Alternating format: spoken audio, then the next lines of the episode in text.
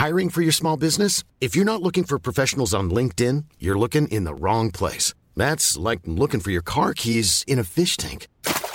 LinkedIn helps you hire professionals you can't find anywhere else, even those who aren't actively searching for a new job but might be open to the perfect role. In a given month, over 70% of LinkedIn users don't even visit other leading job sites. So start looking in the right place. With LinkedIn, you can hire professionals like a professional. Post your free job on linkedin.com slash people today.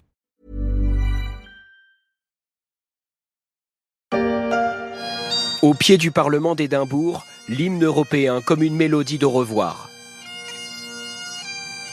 Partout dans le pays, des rassemblements sont organisés en ce moment même contre le Brexit que l'Écosse a l'impression de subir, sur ordre de Londres.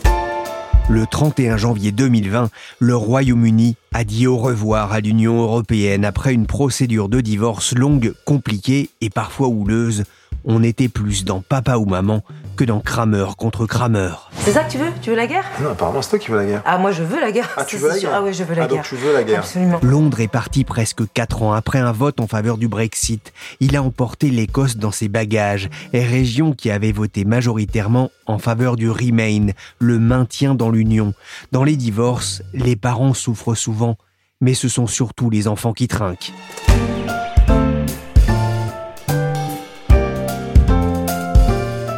Je suis Pierrick Fay, vous écoutez La Story, le podcast d'actualité des échos.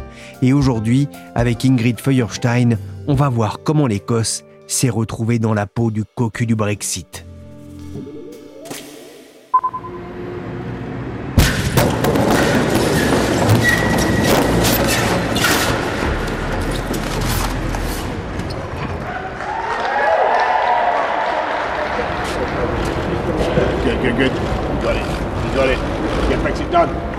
Get Brexit done. Quand il ne fait pas la fête en plein confinement, le Premier ministre britannique Boris Johnson a l'art de la mise en scène. Fin 2019, en pleine campagne législative, il avait profité de son passage dans une usine du fabricant de tractopelles JCB pour prendre le volant d'une de ses machines et défoncer un mur blanc sur lequel il était écrit le mot gridlock, impasse en français. Sur la pelleteuse, on pouvait lire Get Brexit Done. Deux ans plus tard, ce sont bien les Écossais qui ont l'impression de s'être pris le mur sur la tête. L'Écosse a dit adieu à l'Union européenne, à son corps défendant. En mai 2021, les élections législatives écossaises ont porté au pouvoir le parti indépendantiste SNP de Nicola Sturgeon. Dans ses cartons, un nouveau projet de référendum en faveur de l'indépendance restait pour l'instant lettre morte. Le Brexit a laissé des traces auprès d'une partie de la population frappée par les conséquences économiques de la sortie de l'Union. Ingrid Feuerstein, correspondante des Échos à Londres, s'est rendue il y a quelques jours en Écosse pour le compte des Échos Weekend. Elle est allée à la rencontre de différents acteurs de l'économie. Je l'ai invitée pour en parler dans la story. Bonjour Ingrid. Bonjour Pierrick. Près de six ans après le référendum ayant abouti au retrait du Royaume-Uni de l'Union européenne, les Écossais restent-ils farouchement opposés au Brexit? Alors, de manière générale, depuis le Brexit, les positions euh, n'ont pas beaucoup bougé dans l'opinion britannique, c'est-à-dire que euh, ceux qui étaient favorables continuent de l'être et inversement. Donc, comme vous le savez, euh, l'Écosse a voté contre le Brexit en 2016 euh, avec un écart assez sensible, hein, puisque 62% euh, des Écossais ont voté contre, alors que en Angleterre, 53% des électeurs ont voté pour le Brexit. Et aujourd'hui, cette différence persiste.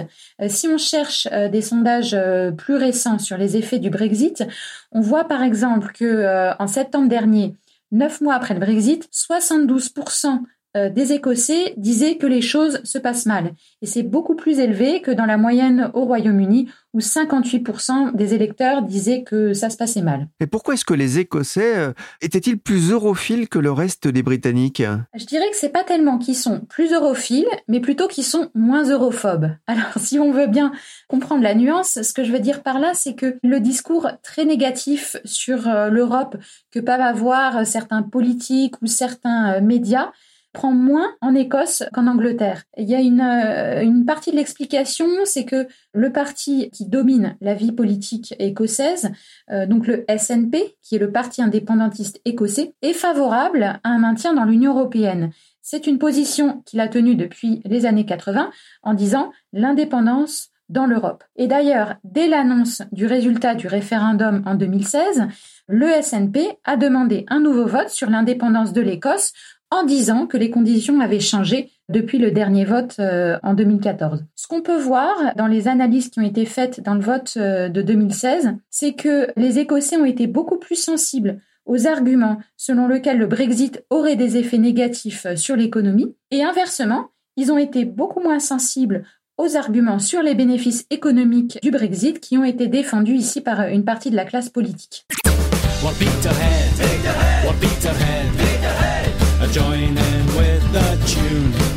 Alors Ingrid, si je vous passe la chanson des supporters, un des gars qui jouent en bleu, c'est pour vous remettre un petit peu dans l'ambiance de Peterhead.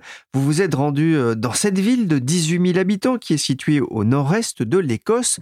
Pourquoi est-ce que vous avez pris un billet pour Peterhead? Alors effectivement, Peterhead, c'est vraiment à l'extrême nord de l'Écosse, c'est au nord d'Aberdeen, donc on ne s'y rend pas par hasard.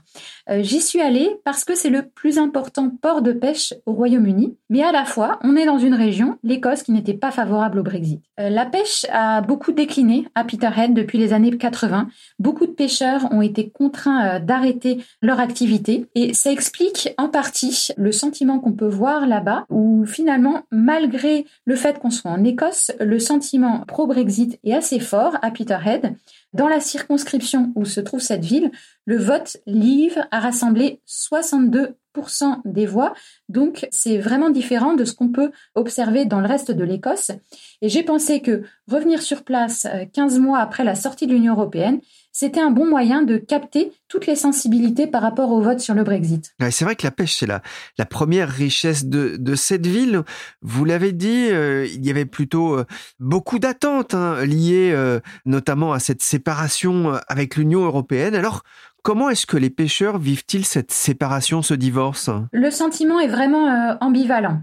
En majorité, les pêcheurs étaient favorables au Brexit avant le référendum parce qu'ils se sont sentis lésés par les politiques de quotas de pêche euh, mis en place par l'Europe et parce que chez eux, on voit bien ce sentiment que les décisions prises à Bruxelles n'étaient pas toujours dans l'intérêt de leur pays. Avec le Brexit, on leur avait promis de regagner la souveraineté sur les eaux britanniques, mais c'est une promesse qui ne s'est pas concrétisée parce que dans la négociation sur l'accord sur le Brexit, cette demande des Britanniques a été abandonnée dans la dernière ligne droite pour éviter un no deal qui aurait été beaucoup plus dommageable pour euh, l'économie. Les pêcheurs ont vraiment très mal vécu ce revirement et euh, ils ont le sentiment que Boris Johnson les a trahis. Deuxièmement, avec le Brexit, la pêche est pénalisée par les contrôles douaniers instaurés par l'Union européenne. Pourquoi? Parce que c'est un produit d'exportation, c'est un produit frais, donc qui va mal subir les retards de livraison, et vous avez dans la pêche beaucoup de petits producteurs qui n'ont pas la structure d'un grand groupe pour accomplir les formalités administratives. Donc si je résume, non seulement la promesse qui a été faite aux pêcheurs n'a pas été tenue, mais c'est un secteur qui est le premier à subir les conséquences négatives du Brexit. and make sure we have the maximum possible opportunity. But what we don't want to do is just reproduce the old system. We want to make sure En septembre 2019, Boris Johnson s'était euh, rendu dans ce port de pêche de Peterhead où il leur vantait le concept de reprise de contrôle qui a été euh, le leitmotiv euh, des Brexiteurs. Hein. On le voit tout de blanc vêtu avec un très joli chapeau. L'ambiance était joviale, les rires un peu gras. Deux ans plus tard, est-ce que vous avez rencontré des, des Brexiteurs repentis? Deux ans plus tard, le sentiment est vraiment différent. D'ailleurs, Boris Johnson s'est rendu à Peterhead l'été dernier et les conversations ont été moins joviales qu'elles n'ont pu l'être en 2019. Repenti, je dirais non, parce que, euh, comme je l'ai expliqué au début, euh, les positions restent assez campées sur le Brexit. En revanche, ce qu'on entend, c'est on aurait voulu un autre Brexit, celui qu'on nous avait vraiment promis. Quelle était l'ambiance dans la criée? C'était un matin calme, après une météo euh, peut-être pas très favorable qui fait que les, les pêches étaient moins importantes que d'autres jours un petit monde euh, où, tout le monde euh, se connaît. Euh, effectivement, on n'avait pas le sentiment d'une euphorie et de d'une industrie en pleine expansion. Vous avez rencontré là-bas un entrepreneur français qui exporte des langoustines en France. La France qui est vraiment un gros marché hein, pour les pêcheurs britanniques. Tout à fait. Alors surtout dans, dans les fruits de mer qui sont peu consommés au Royaume-Uni. Ce témoignage est très intéressant parce que quand on l'écoute, on prend la mesure de, l'adaptation qu'ont dû faire ces petites entreprises avec le Brexit. Donc, son entreprise en Écosse emploie 20 personnes. Il a dû en recruter une exprès pour les formalités administratives. Donc ça représente quand même une charge supplémentaire importante. Et la principale difficulté qu'il a rencontrée, ce sont tous ces certificats sanitaires qui maintenant vous sont demandés en douane et qui en plus ne sont pas forcément les mêmes sur le type de produit. Et à chaque fois, c'est un coût. par exemple, s'il expédie une langoustine glacée, il va payer 300 livres. S'il expédie une langoustine vivante, c'est encore 300 livres. Si elle est surgelée, c'est euh, de nouveau 300 livres. Avant le Brexit, il mettait tout ça dans le même camion sans se poser de questions, mais maintenant, s'il le fait, il paye 900 euros. Donc, il a dû réorganiser tous ses flux pour minimiser le coût. Et ce que cet entrepreneur m'a dit, c'est quand j'ai un camion qui part juste avant le week-end, j'ai pas l'esprit tranquille. Parce que si la marchandise est bloquée en douane un dimanche, elle risque d'être perdue. Et c'est déjà arrivé pour certains producteurs de fruits de mer. les pêcheurs ont, la gueule de bois, Peterhead, mais qu'en est-il des, autres activités économiques que l'on retrouve en, Écosse? Effectivement, les, pêcheurs ont une symbolique politique forte, mais c'est pas eux qui pèsent le plus sur l'économie. Et c'est vrai que euh, d'autres produits d'exportation euh, sont, sont, mieux sortis. Euh, vous avez deux variables à prendre en compte. La première, c'est la taille de l'entreprise. Donc, par exemple, les producteurs de saumon, qui sont de grosses entreprises, ont réussi à s'organiser. Et puis, il y a la question de savoir si c'est un produit périssable ou non. Donc, une cargaison de whisky, si elle est bloquée en douane 24 heures, c'est pas dramatique, moins que pour les fruits de mer. Et dans les exportations de whisky, ce qu'on peut voir, c'est que dans les premiers mois de 2021, vous avez eu un effet assez important euh, sur les exportations mais dont on ne sait pas si c'est lié uniquement au Brexit ou aussi au confinement euh, en Europe, parce qu'à l'époque, euh, les restaurants et les boîtes de nuit euh, étaient fermés. Et depuis, sur la deuxième partie de 2021, les exportations se sont reprises. Donc effectivement, quand vous posez la question à Pernod Ricard, on vous répond, pour nous, la page du Brexit est tournée. Ce qu'on comprend en lisant votre article, c'est que la taille, c'est important et que le Brexit a aussi entraîné un repli sur soi justement des plus petits, des nombreuses PME, même si ça ne voit pas forcément, c'est ça dans, les chiffres officiels? Voilà, exactement. Et ça, c'est valable euh, pour toute la Grande-Bretagne, hein, pas uniquement pour euh, l'Écosse. Depuis la fin de la période de transition, donc fin 2020, on voit qu'il y a un écart entre les statistiques officielles et les témoignages des entrepreneurs. C'est-à-dire que d'un côté, euh, les chiffres du commerce extérieur ne sont pas dramatiques. Ils montrent qu'il y a effectivement eu un trou d'air début 2021, mais parce que vous aviez eu du surstockage fin 2020 en perspective du Brexit, et puis à l'époque, euh, l'Angleterre était en confinement. Donc ces deux effets ont aussi pu jouer. Et puis après ces premiers mois, euh, vous avez une reprise. C'est ce qui fait que les Brexiteurs disent euh, la catastrophe annoncée n'a pas eu lieu. Mais de l'autre côté, vous avez beaucoup d'entreprises, des, fédérations professionnelles, des, chambres de commerce qui se plaignent de toutes ces nouvelles formalités et qui disent le Brexit a affecté les échanges euh, avec l'Europe. Alors récemment, vous, vous avez une étude de la London School of Economics qui est assez éclairante et qui permet d'y voir un peu plus clair sur le sujet. Parce que euh, ce que montre cette étude, c'est que les flux commerciaux les plus importants ont pu être maintenus, mais pas les plus faibles. Et du coup, ces chercheurs en ont conclu que pour les grandes entreprises, le Brexit, ça a été un coût ennuyeux, qu'elles ont payé malgré tout. Mais pour les petites entreprises, c'est juste plus rentable d'exporter et elles ont arrêté. c'est le cas, je crois, d'une entreprise familiale que vous avez rencontrée, les, le Macduff Beef. Oui, tout à fait. Ça, c'est un bon exemple parce que c'est une entreprise qui exportait en Europe. Donc, c'est un producteur, euh, un éleveur, un producteur de viande euh, qui exportait vers des boucheries fines en Europe. Mais ce n'était les exportations ne représentaient pas la majorité de son chiffre d'affaires. Euh, et finalement, pour lui, continuer d'exporter, c'était trop compliqué. Ils ont arrêté et ils ont ouvert une boucherie dans le centre-ville d'Édimbourg. Euh, donc quelque part, ça illustre une forme de, de, repli sur soi de certaines entreprises. Selon le ministre de l'économie écossais Ivan McKee, qui est membre hein, du SNP, le parti indépendantiste, les coûts de transport sont plus élevés pour 55% des exportateurs écossais et les coûts administratifs pour 40% d'entre eux. Mais ce n'est pas qu'une question d'argent, le Brexit a aussi complexifier les rapports économiques entre l'Union européenne et, l'Écosse Ce qui affecte euh, le plus ces PME, d'abord, c'est la question du, groupage que pratiquent euh, les, transporteurs. C'est le fait qu'un transporteur va embarquer dans un même camion les cargaisons de plusieurs euh, producteurs. Depuis le Brexit, ils ne veulent plus prendre ce risque parce qu'il suffit que l'un de leurs clients n'ait pas toutes les, formalités en règle vis-à-vis de la douane pour que l'ensemble de la cargaison euh, soit bloqué. Donc ils veulent éviter ce risque. Le deuxième obstacle, ce sont euh, les certificats vétérinaires. D'abord, ils sont coûteux. Et ensuite, vous avez en Angleterre et en Écosse euh, une pénurie de praticiens qui fait que les entreprises ont du mal à obtenir ces certificats vétérinaires dans les délais. En se libérant du joug de Bruxelles, les tenants du Brexit, dont Boris Johnson espérait aussi nouer des, des relations économiques plus favorables avec d'autres pays hors de la zone euro, quel est le bilan deux ans après l'officialisation du Brexit? Pour l'instant, c'est encore un peu tôt pour le dire. Les contrats sur les sous-marins australiens, indéniablement, ça représente une victoire pour Boris Johnson. C'est exactement euh, ce qu'il entend quand il parle d'une Global Britain qui va aller chercher euh, d'autres opportunités en dehors de l'Europe. Sur le plan commercial, c'est moins évident. Le, le Royaume-Uni a noué un seul accord commercial qui soit vraiment nouveau depuis le Brexit.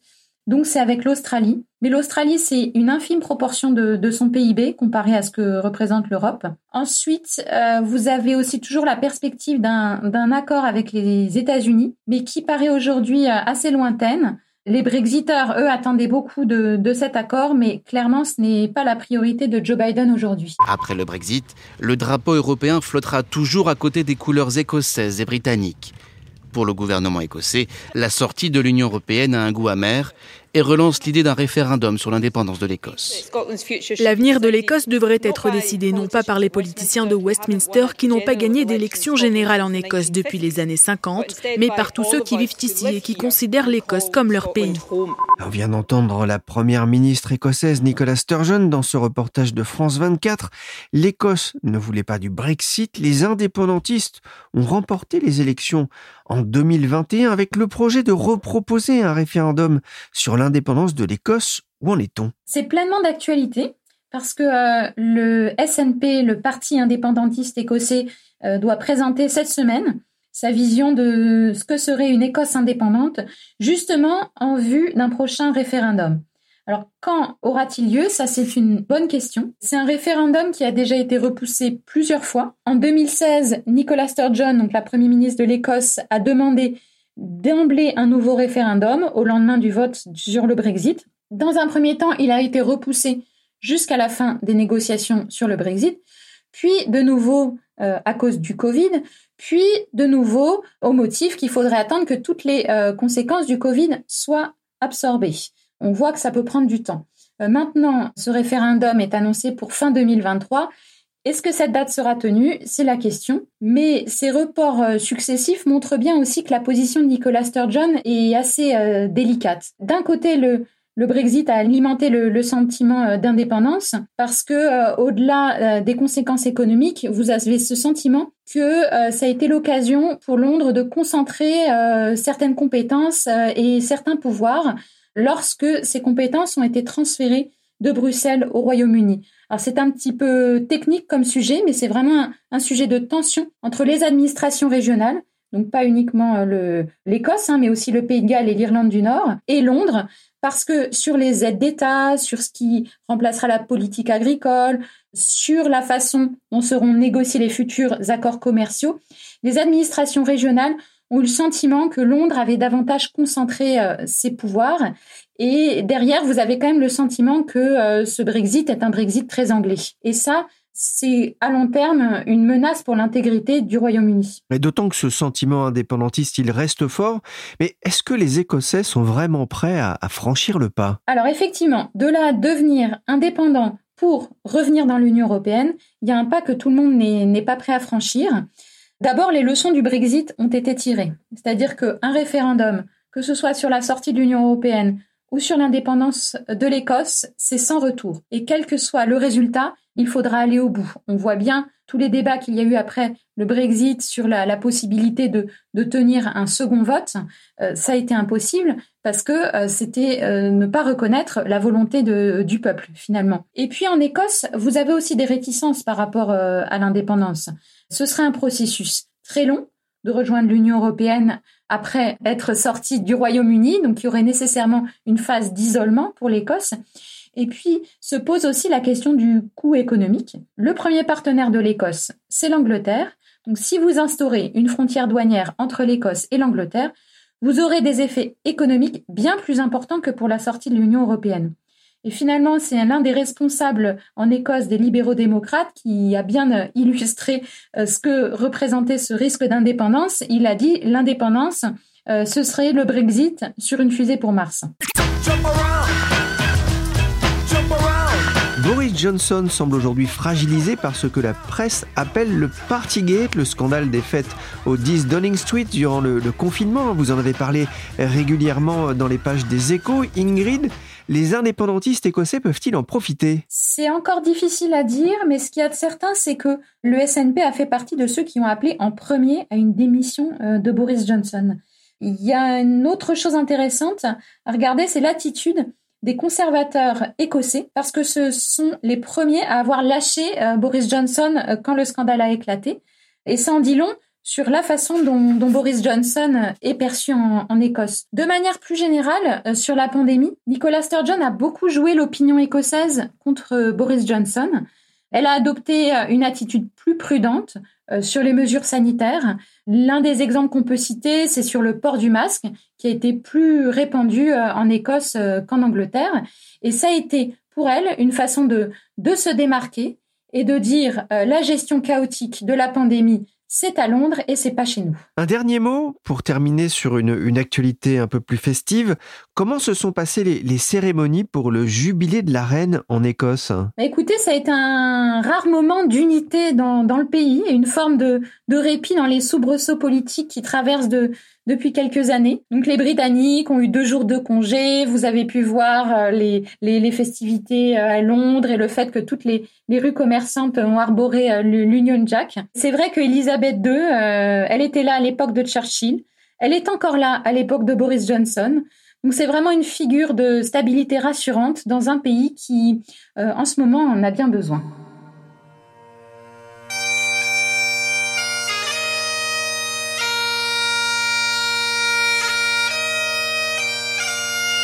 Merci Ingrid Feuerstein, correspondante des échos à Londres pour cette virée post-Brexit en Écosse sous le son des cornemuses de Flower of Scotland. La story s'est terminée pour aujourd'hui. Cette émission a été réalisée par Willy Gann, chargé de production et d'édition Michel Varnet. La story est disponible sur toutes les applications de téléchargement et de streaming de podcasts. Abonnez-vous pour ne manquer aucun épisode.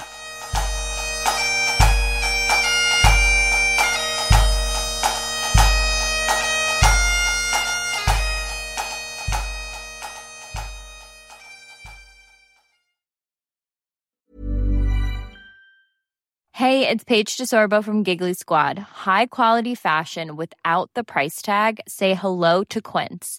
I'm snagging high-end essentials like cozy cashmere sweaters, sleek leather jackets, fine jewelry, and so much more. With Quince being 50 to 80% less than similar brands. And they partner with factories that prioritize safe, ethical, and responsible manufacturing. I love that. Luxury quality within reach. Go to quince.com slash style to get free shipping and 365 day returns on your next order. Quince.com slash style.